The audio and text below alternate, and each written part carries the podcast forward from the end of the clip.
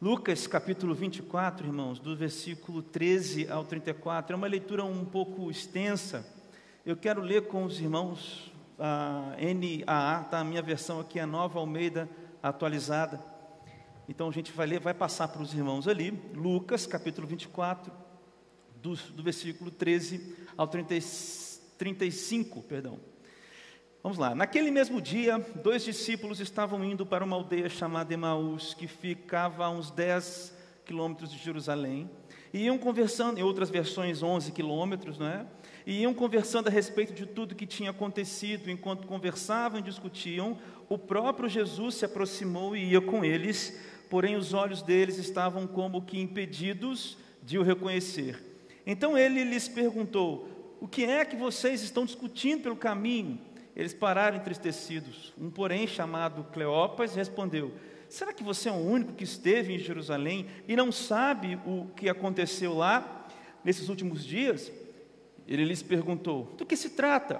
Eles, lhe, eles explicaram: Aquilo que aconteceu com Jesus, o Nazareno, que era profeta, poderoso em obras e palavras diante de Deus e de todo o povo e como os principais sacerdotes e as nossas autoridades o entregaram para ser condenado à morte e o crucificaram. Nós esperávamos que fosse ele quem havia de redimir Israel. Mas depois de tudo isto, já estamos no terceiro dia, desde que estas coisas aconteceram. É verdade também que algumas mulheres do nosso grupo nos surpreenderam. Indo de madrugada ao túmulo e não achando o corpo de Jesus, voltaram dizendo que tinha que tinham tido uma visão de anjos, os quais afirmavam que ele vive.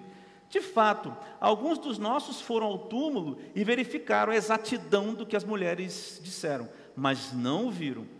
Como ele, então ele lhes disse: Como vocês são insensatos e demoram para crer em tudo que, o, que os profetas disseram? Não é verdade que o Cristo tinha de sofrer e entrar na sua glória? E começando por Moisés e todos os profetas, explicou-lhes o que constava a respeito dele em todas as Escrituras. Quando se aproximavam da aldeia para onde iam, ele fez menção de passar adiante. Mas eles o convenceram a ficar, dizendo: Fique conosco, porque é tarde e o dia já está chegando ao fim. E entrou para ficar com eles. E aconteceu que, quando estavam à mesa, ele pegou o pão e o abençoou, depois o partiu, partiu o pão e o deu a eles. Então os olhos deles se abriram e eles reconheceram Jesus, mas ele desapareceu da presença deles. E disseram um ao outro: Não é verdade que o coração nos ardia no peito quando ele nos falava pelo caminho, quando, quando nos explicava as Escrituras? E, na mesma hora, levantando-se, voltaram para Jerusalém, onde acharam reunidos os doze, os doze, e outros com eles, os quais diziam: De fato, o Senhor ressuscitou e já apareceu a Simão. Então os dois contaram o que lhes tinha acontecido no caminho e como, e como tinham reconhecido o Senhor no partir do pão.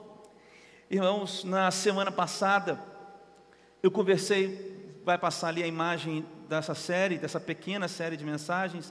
E eu conversei com os irmãos, eu disse para os irmãos qual foi o, o texto, a parte desse texto que saltou aos meus olhos. É o que está lá no versículo 17, quando Jesus pergunta para esses homens: o que é que vocês estão discutindo pelo caminho? Em outras versões diz assim: que é que vocês estão falando? O que é que vocês estão falando? Do que é que vocês estão falando enquanto vocês estão caminhando? Essa pergunta me saltou aos olhos e atravessou o meu coração. E por isso que eu trouxe essa série de mensagens, né? Vai aparecer a imagem. E a série é Uma Conversa no Caminho com Jesus. Essa é a imagem, irmãos, para a gente ter nosso segundo encontro. Dois homens estavam muito entristecidos porque Jesus acabara de morrer, de ser crucificado. Então, a palavra diz que esses homens eram discípulos, obviamente não fazia parte dos doze, aliás, dos onze, porque Judas já havia tirado sua própria vida, os onze estavam lá em Jerusalém, eles estavam saindo de Jerusalém e indo para uma aldeia chamada Emaús, mas o caminho desses homens era um caminho de tristeza, era um caminho de sonho acabado, era um caminho de desolação, era um caminho sem esperança. Esse era o caminho desses homens. E aí Jesus, então ressuscitado, irmãos, aparece para esses dois discípulos, falando com eles: o que é que vocês estão discutindo? E aí a ideia é essa, irmãos, trazendo para a nossa realidade, para a nossa vida. Do que, que a gente está falando nessa vida? Do que, que a gente está conversando? Nessa vida tão difícil, nessa vida com sonhos terminados, com decepções pelo caminho, ou com grandes batalhas à frente. E, na verdade, não é bem a pergunta, é, aliás, o que, que nós estamos falando no caminho, o foco dessa mensagem, ou, ou o principal ponto dessa série de mensagens. Mas, como eu disse na semana passada, o principal ponto, ou o lugar que a gente deve olhar para essa cena é que Jesus faz a pergunta. Muito obrigado, Pastor Renato. Muito obrigado é que Jesus faz a pergunta para esses homens. Por isso, irmãos, não é uma conversa sobre o caminho com discípulos, é uma conversa no caminho com Jesus. Esse é o grande diferencial da história. Nós estamos conversando no caminho, sobre o caminho, mas com Jesus. E aí nós estamos pensando né, sobre as perguntas que Jesus talvez nos faria como ele fez, como ele fez para esses homens. E na semana passada nós vimos três perguntas. A primeira pergunta que nós vimos na semana passada foi Jesus perguntando para os homens: Onde é que vocês pensam que eu estou?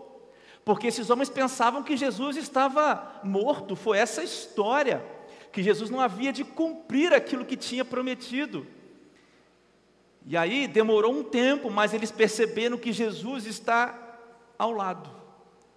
Por isso, no caminho, irmãos, nós estamos ao lado de Jesus, conversando, falando, nos expondo, ouvindo ao lado de Jesus. A segunda pergunta, na semana passada, que nós pensamos que Jesus nos faz nesse caminho, é: quem vocês pensam que eu sou? Porque vocês lembram, os homens, quando se referiam a Jesus, não usaram a palavra o enviado, o Messias, mas eles enviam no texto, eles falam no texto original a palavra profeta, porque eles estavam achando que Jesus era um grande profeta, como os profetas do passado, sendo que Jesus disse que ele era aquele que viria para redimir não só Israel, mas todos os seus.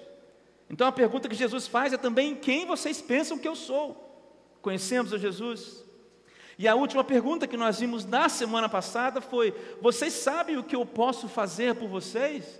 Porque no texto, irmãos, no versículo 21, esses homens mostram, esses dois discípulos, mostram muito bem que o que eles estavam esperando era uma mudança de cenário externo, uma mudança de cenário político, uma mudança, em primeiro lugar, de cenário social e geopolítico também e social, porque o Império Romano dominava naquela época, por isso os judeus estavam subjugados à opressão do Império Romano. Então eles estavam esperando o Davi, o rei Davi daquele tempo, porque o Davi era o cara da espada, né? Davi não era esse? O grande libertador de Israel? Então eles estavam esperando um grande rei com uma espada na mão, quando Jesus vem para consertar corações, para instaurar um reino em nós. Então a pergunta, vocês sabem o que eu posso fazer por vocês? É uma pergunta que Jesus faz também. Então nós vamos essas três perguntas, e se você quiser é, entender, ou enfim, você mais a fundo sobre essas perguntas, a gente tem isso lá no Spotify e no YouTube, no nosso canal, onde está passando agora esse culto, onde está sendo transmitido esse culto. Mas acho que a gente pode caminhar um pouco mais. Hoje não é a última parte dessa série, é a penúltima. Acho que Jesus tem mais três perguntas para a gente hoje, no caminho. Não são as três perguntas finais, mas eu acho que o texto faz surgir mais três perguntas. Então é essa a nossa cena. Nós estamos no caminho da vida, vivendo a vida, fazendo vida, com Jesus no lado, disposto a uma conversa comigo e com você. E hoje Jesus está aqui te fazendo três perguntas. Irmãos, a primeira pergunta hoje, né, que nós que eu quero trazer para vocês, nós queremos discutir e pensar um pouco a respeito, tem a ver com o que está escrito lá nos versículos 25, 26 e 27. Eu vou ler para os irmãos. Versículo 25. Então Jesus lhe disse, então Jesus disse para os homens, então os homens disseram: Olha, as mulheres, né, Maria Madalena e as outras mulheres, foram lá e elas falaram que não tinha ninguém lá no, no sepulcro, né? E apareceram dois anjos para ela. Daí a gente mandou gente lá para ver, realmente estava vazio, mas não vimos o anjo. Foi isso aqui, né? Aí Jesus, então eles estavam tristes porque eles não viram o Jesus ressuscitado, viram um vazio e não acreditaram. Então aí nessa, nessa hora é que Jesus chega e fala assim, versículo 25: Então ele lhes disse: Como vocês são insensatos e demoram para querem crer em tudo o que os profetas disseram. Não é verdade que o Cristo tinha de sofrer e entrar na sua glória? E começando por Moisés e todos os profetas, explicou-lhes o que constava a respeito dele em todas as Escrituras. Irmãos, acho que a primeira pergunta então que Jesus nos faz essa noite é: como nós lidamos, ó, como nós lidamos com tudo o que a Bíblia fala sobre Jesus? Acho que essa é a primeira pergunta dessa noite. Como nós lidamos com tudo o que a Bíblia fala sobre Jesus. Irmãos, é claro que esses homens não tinham uma Bíblia bonita com a cara de leão, como essa daqui, com olho azul e tal. Bonita minha Bíblia aqui. Mas esses homens tinham os escritos. Não é isso que Jesus faz quando vai iniciar o seu ministério, irmãos. Ele não tira o rolo onde tinham as passagens do profeta Isaías, não é isso que ele lê lá? Uma profecia do profeta Isaías, que dada por Deus, e diz: Eis que chegou o tempo dessa profecia se cumprir.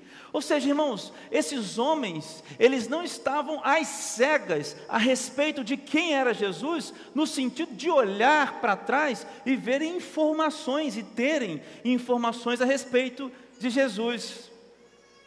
Havia Moisés, havia os salmos proféticos de Davi, todos os profetas que passaram falando e profetizando a respeito de Jesus, e todos os profetas diziam que Jesus faria o que ele realmente fez.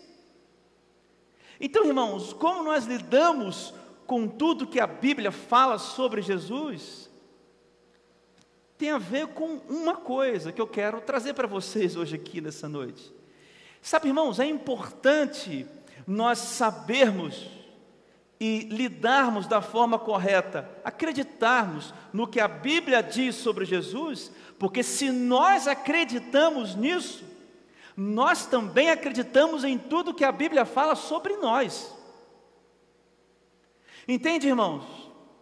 Saber, irmãos, não só saber, mas crer, acreditar, viver a partir disso, do que a Bíblia fala com Jesus, é, de Jesus, é um norte, irmãos, para vivermos olhando também para nós, porque o que a Bíblia diz de Jesus diz muito sobre nós. O que nós dizemos sobre Jesus diz muito sobre nós. Irmãos, olha o que Jesus responde. Isso fica muito claro. Como vocês são insensatos e demoram para crer é, em tudo que os profetas disseram. E aqui demoram para entender. Verse, 26, versículo 26. Não é verdade que o Cristo tinha de sofrer e entrar na sua glória? O que é que esse versículo 26, irmãos, está gritando para nós? Ele está dizendo, irmãos, que Ele, Jesus, era o único caminho para todos nós que não tínhamos caminho até Deus. Por isso que saber o que a Bíblia fala sobre Jesus é saber o que a Bíblia fala sobre nós. Acreditar em quem Jesus é, é definir também quem nós somos. Quem nós somos, irmãos? Pessoas que precisam de Deus. Como que chegamos até Deus, irmãos? Só através de Jesus. O que faltou para esses homens? Entenderem que se Jesus não morresse como morreu, não haveria caminho para mim, para você e nem para eles até Deus. O que Hebreus diz, que o véu se rasgou. E é por isso que nós temos acesso a Deus, porque o peso do pecado da humanidade estava sobre Jesus, na cruz.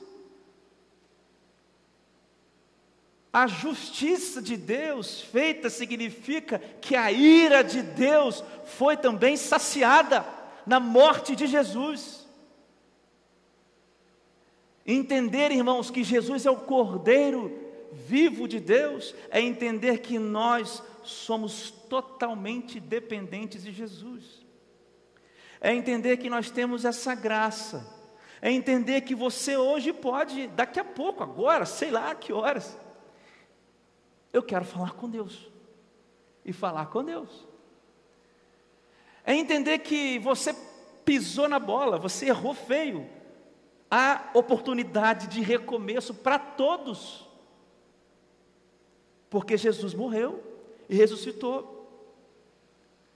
É por causa disso, irmãos. Então, entender o que Jesus, o que a Bíblia fala sobre Jesus, é entender muito ou tudo o que nós somos. Em segundo lugar, é, é importante nós sabermos lidar com o que a Bíblia fala sobre Jesus, porque Jesus, dentre vários motivos, eu posso citar mais um, é que Jesus, irmãos, é então o modelo de vida vitoriosa a ser seguido, em meio a tantos outros modelos de vida. Veja, irmãos, há muitos modelos aqui de profetas vitoriosos. Irmãos, quem é que não queria ser o Elias? Quem é que não queria ser o Eliseu? Os caras falavam: chove, chove, para, para, vive, vive, morre, morre. Os caras eram assim: quem é que não queria ser o Davi? Quem é que não queria ter a sabedoria de Salomão? Mas quando nós olhamos para o que a Bíblia diz sobre Jesus, apesar desses homens, o que diz também lá em Hebreus, esses são todos, são todas, nós estamos vivendo a fé diante destas testemunhas, mas nós temos um modelo a seguir, não é isso, irmãos, o que diz lá em Coríntios, capítulo, 1 Coríntios capítulo 11, versículo 1, sede meus imitadores, como eu sou de Cristo, que Paulo diz, Jesus é o um modelo, porque ele diz, olha, vocês terão, terão aflições nessa vida, mas tem de bom ânimo, eu venci o mundo. Ele está dizendo: olha, o caminho é difícil, mas eu venci para caminhar com vocês. Eu venci caminhando sozinho, com Deus, obviamente, mas no sentido de vida humana, e agora eu caminho com você, me imite. Eu deixei para você o exemplo. Por isso, irmãos, é importante nós sabermos o que a Bíblia fala sobre Jesus. E você? Quem você acha que Jesus é? De quem você tira a verdade sobre Jesus e a verdade sobre você? A Bíblia revela quem é Jesus. Existe um texto maravilhoso, um dos mais lindos da Bíblia a respeito de quem é Jesus. É muito difícil dizer qual é o mais bonito, mas em Colossenses capítulo 1, versículo 15, Colossenses, não estava aqui, mas eu lembrei desse texto agora. Colossenses capítulo 1, versículo 15. Por favor, olha quem é Jesus. Colossenses capítulo 1, versículo 15. Olha lá, irmãos. Ele é a imagem do Deus invisível, o primogênito de toda a criação. Jesus é a materialização de Deus, é o Deus entre nós. Por isso que Isaías fala que é o Deus conosco, o Emanuel. Ele é a imagem do Deus invisível, mas Jesus é a encarnação do Deus invisível entre nós, irmãos. Quem nós cremos? Da onde vem aquilo que dizemos sobre Jesus? Há uma verdade sobre Jesus e sobre você na Bíblia. Será que Jesus está dizendo insensato? Como é que você demora para crer em tudo que os profetas dizem ou disseram? Ou Jesus olha para nós e diz: sensato, você realmente crê em tudo que a Bíblia fala sobre mim e em tudo que a Bíblia fala sobre você, por causa do que ela fala sobre mim. Segunda pergunta que eu acho que Jesus tem hoje para mim e para você, está lá no versículo 20, nos versículos 29 e 30. Diz assim: aí os homens fazem nessa, aí Jesus vai adiante, né? Parou a conversa, vai adiante. Aí os homens fazem uma pergunta, mas eles o convenceram a ficar, dizendo: Fique conosco, porque é tarde e o dia já está chegando ao fim. E entrou para ficar com eles. E aconteceu que, quando estavam à mesa, ele pegou o pão e o abençoou. Depois partiu o pão e deu, o deu a eles. Acho que a pergunta que Jesus também faz para mim para você nessa noite é o seguinte: olha Vamos cear juntos? Acho que Jesus está dizendo para você o seguinte: olha, vamos cear juntos. Se você permitir, nós podemos cear juntos. Vou repetir. Vamos sentar numa mesa, vamos comer junto.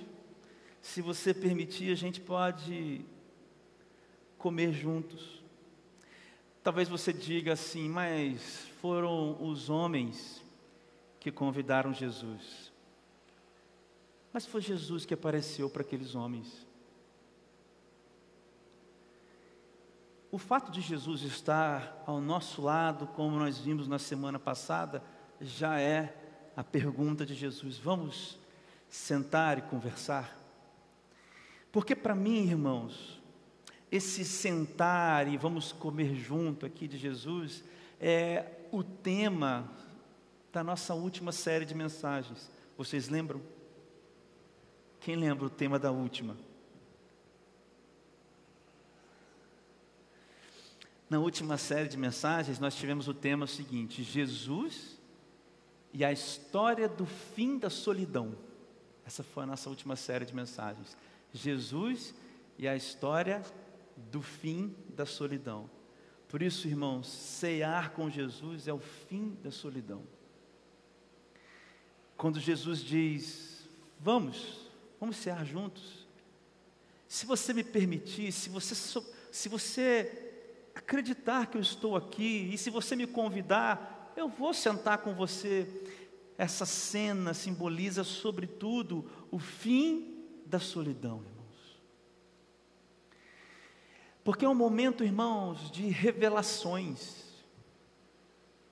É um momento, irmãos, de revelação de que nós somos, do que nós temos feito, sentido, visto, ouvido, pensado, acreditado, desacreditado, os motivos que temos chorado, os motivos pelos quais temos ficado até alegres. Porque, irmãos, não importa qual é o estado, irmãos, alegria não é sinônimo de companhia na praia, conversando com a, com a Rivana, a gente discutiu na frente do mar, né, Riv? Foi muito legal aquele dia. Discutimos no bom sentido sobre o que é contentamento e felicidade. Batemos um papo ali, um céu azul, irmãos, um mar também, né, Riv? Foi muito legal aquele dia sobre o que é felicidade, sobre o que é contentamento. E aí, irmãos, a gente conversando sobre isso, é, a gente se deu conta né, de que o dinheiro até compra felicidade, irmãos. A gente quer uma casa. E quando a gente compra uma casa, sei lá, um bom carro, um bom negócio, a gente fica feliz com isso. Mas esse é, é, é estar contente com as coisas, né? a gente se contentar com o que tem, significa que já temos o que precisamos. Sabe, irmãos, isso é o fim da solidão, irmãos. É uma é uma certeza de companhia, é uma certeza de preenchimento, irmãos. Na verdade, a ceia com Jesus é a substanciação daquilo que precisamos, irmãos. Estar com Jesus, em intimidade com Jesus, é, irmãos, o remédio da vida.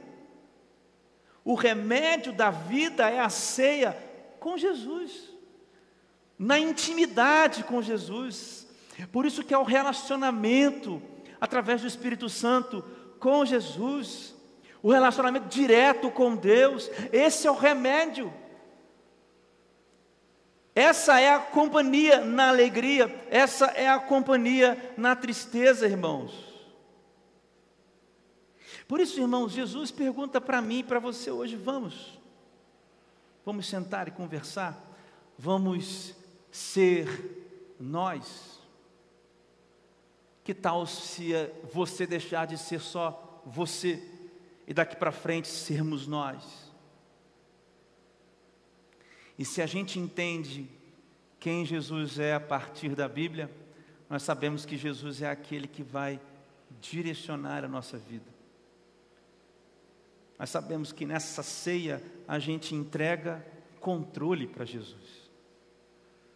Mas essa ceia com Jesus, irmãos, também é a festa da vida na vida. Irmãos, essa ceia com Jesus é a festa da vida na vida. Isso aqui é muito incrível, porque veja o que continua dizendo o texto. Então os olhos deles se abriram e eles reconheceram Jesus, mas ele desapareceu da presença deles. E a gente vai falar desse finalzinho, mas veja, irmãos, a esperança do coração daqueles homens é totalmente restituída. Aquilo que estava impedindo eles de ver com Jesus é retirado pela própria ação de Deus ali, na ceia.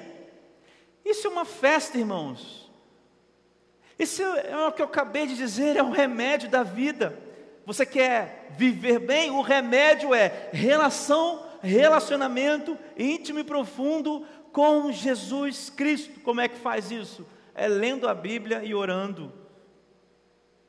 Não é sentindo arrepio, não é rodando, não é tendo revelação. Isso pode muito bem acontecer, é ótimo. Mas é relação de conversa, de troca, de intimidade. Por isso que eu acho que a ceia com Jesus, irmãos, é a festa da vida na vida. É aqueles homens do caminho, cansados, indo para o lugar errado. Não era para ir para Emaús, era para voltar para Jerusalém, a gente vai ver isso. E ali eles então encontram nessa conversa com Jesus a vida na vida. Na ceia, irmãos, eles fazem a festa da vida na vida. Irmãos, é, é muito sério isso, porque o mal desse século, o mal desse tempo, é o mal, as, as doenças da alma, né? As, a depressão, a síndrome do pânico, a ansiedade, e todas essas dificuldades que vêm do modelo self-service de vida, do modelo é para já da vida, do modelo acelerado, acelerado e acelerador de vida. Nessa vida, irmãos, nesse momento, nesse modelo de hoje, nesse tempo de hoje, a gente não tem tempo para ceia com ninguém. A gente quer rápido, para agora e eu, no meu, para, entre aspas aqui, o eu.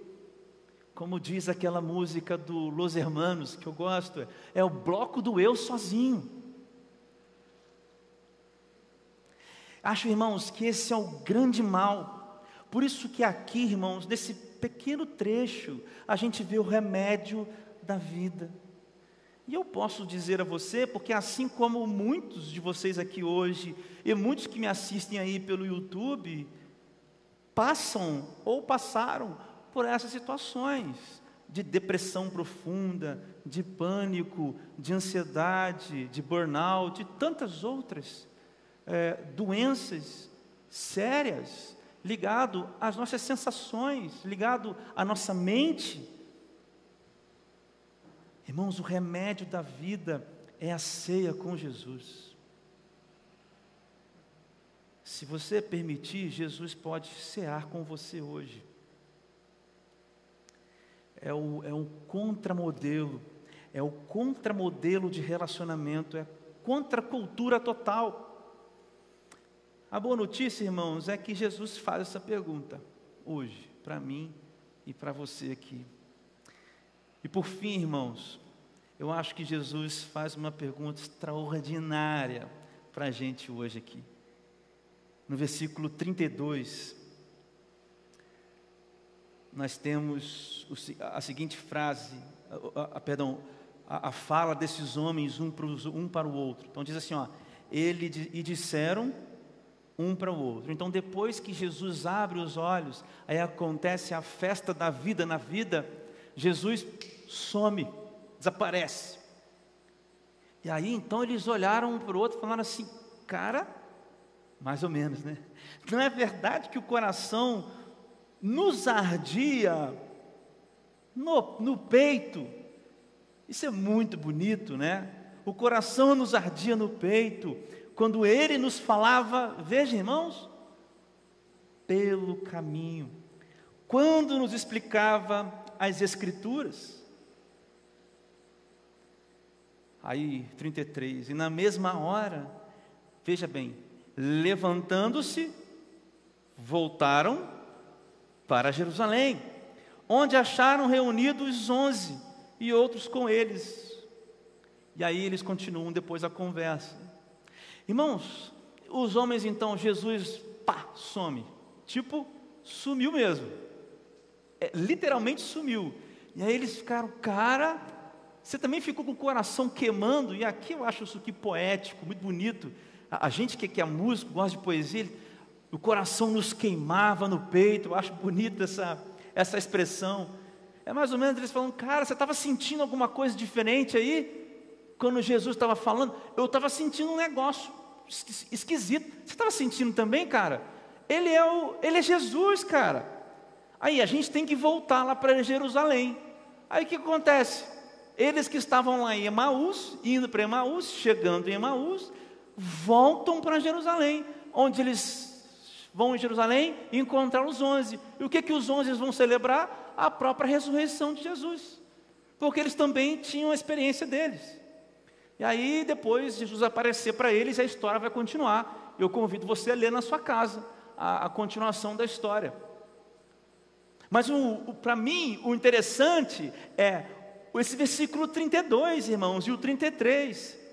Essa expressão, o meu coração queimava. Ou, não é verdade que o coração ardia quando ele falava?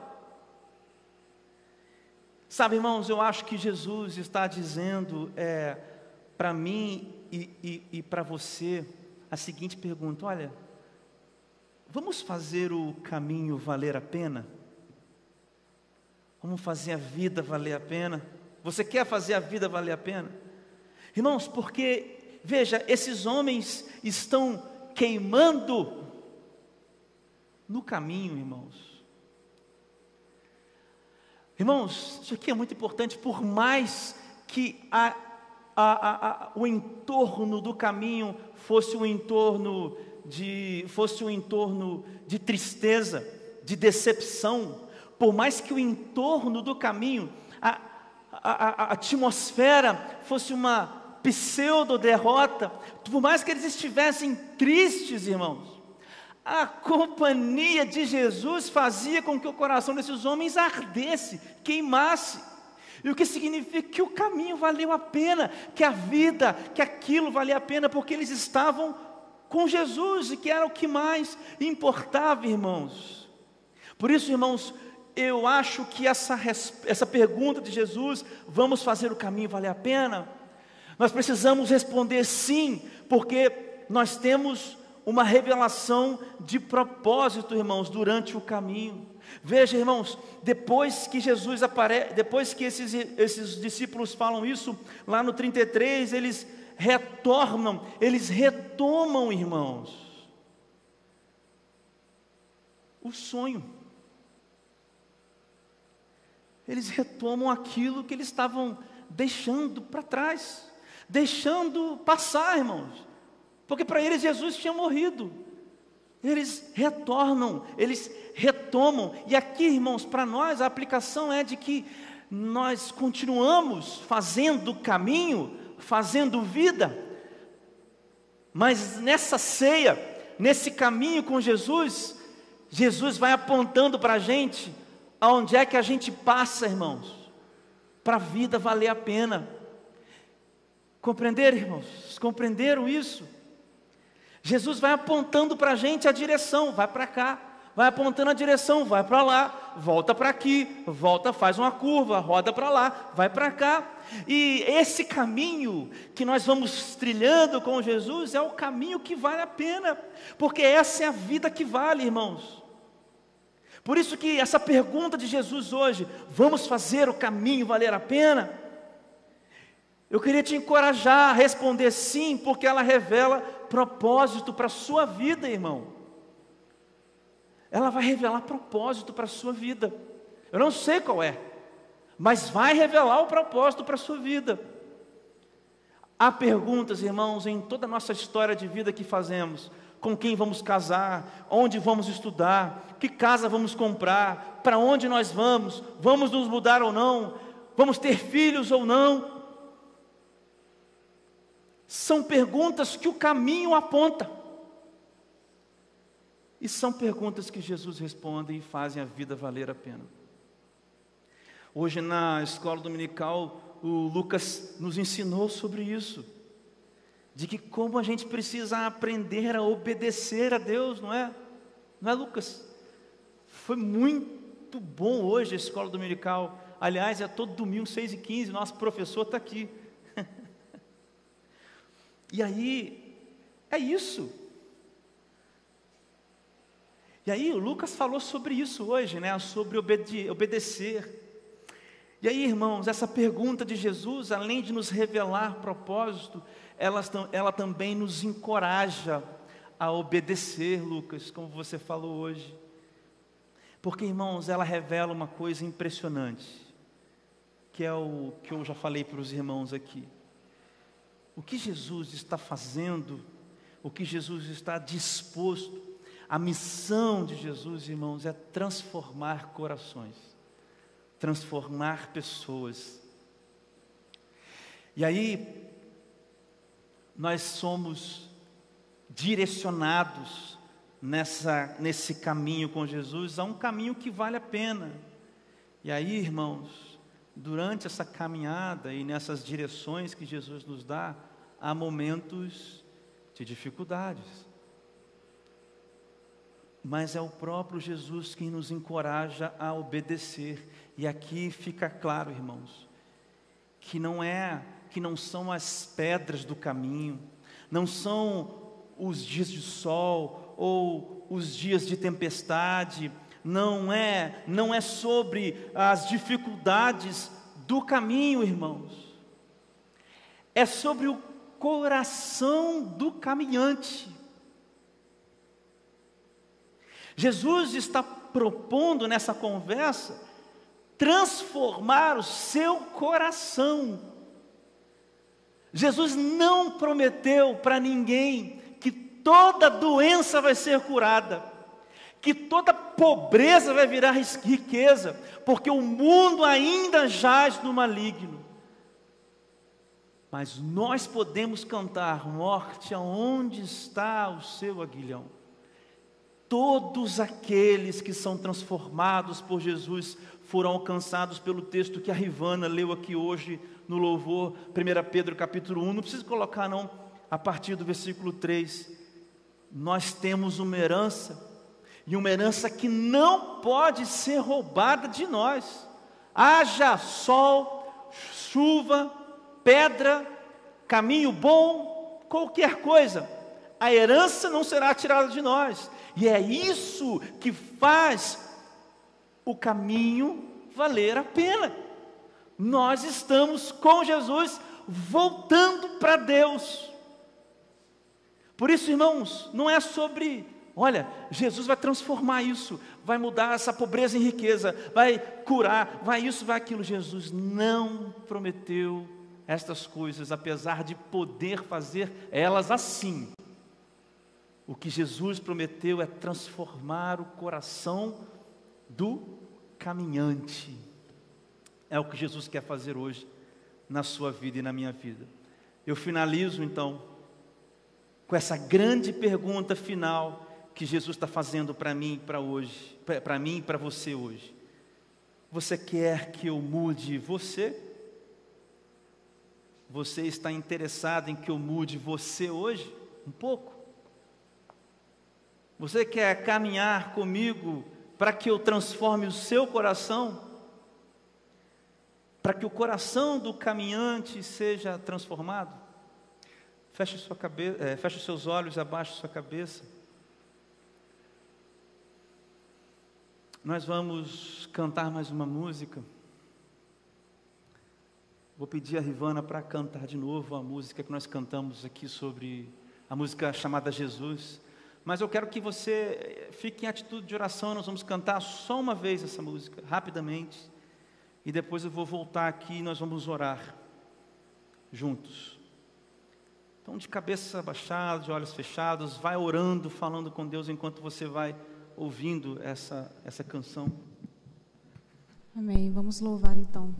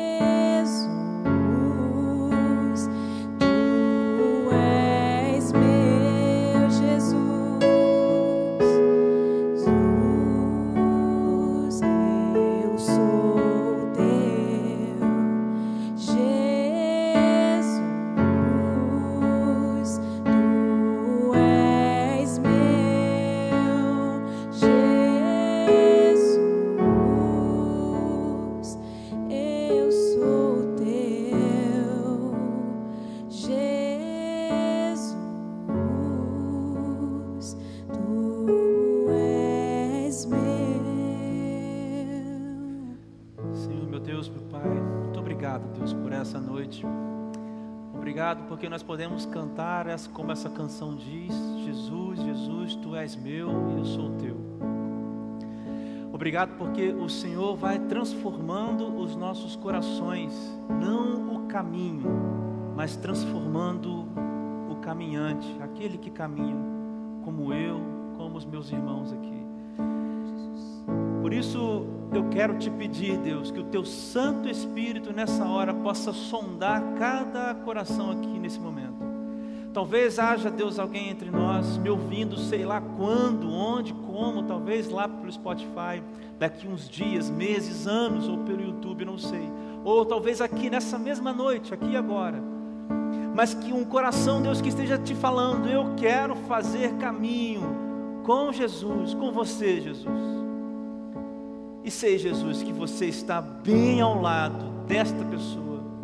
Por isso, meu, minha oração é para que no coração dessa pessoa haja agora uma certeza, algo diferente, um calor, uma, algum tipo de sensação que prove para ela que o Senhor está do lado dela. Além disso, Deus, eu te peço que o Senhor nos dê força, que o Teu Santo Espírito nos lembre, nos incomode para que a gente busque cada vez mais uma relação mais íntima contigo no dia a dia, seja através da oração, seja através da leitura, seja através da comunhão com os irmãos. Mas nos leva a esse momento, Senhor Deus, essa vida, a esse caminho onde a gente vai caminhando com Jesus, sendo transformado e também transformando outros. Jesus, eu te agradeço porque nós não estamos mais sozinhos. Te agradeço porque a Sua palavra traz essa linda mensagem e profecia. Mesmo que uma mãe se esquecesse de nós, ou de alguém, ou do seu filho, o Senhor jamais se esqueceria de nós. E o Senhor tem as nossas vidas nas palmas das Tuas mãos. Por isso, Deus, nos ensina a caminhar a partir, a partir dessa verdade.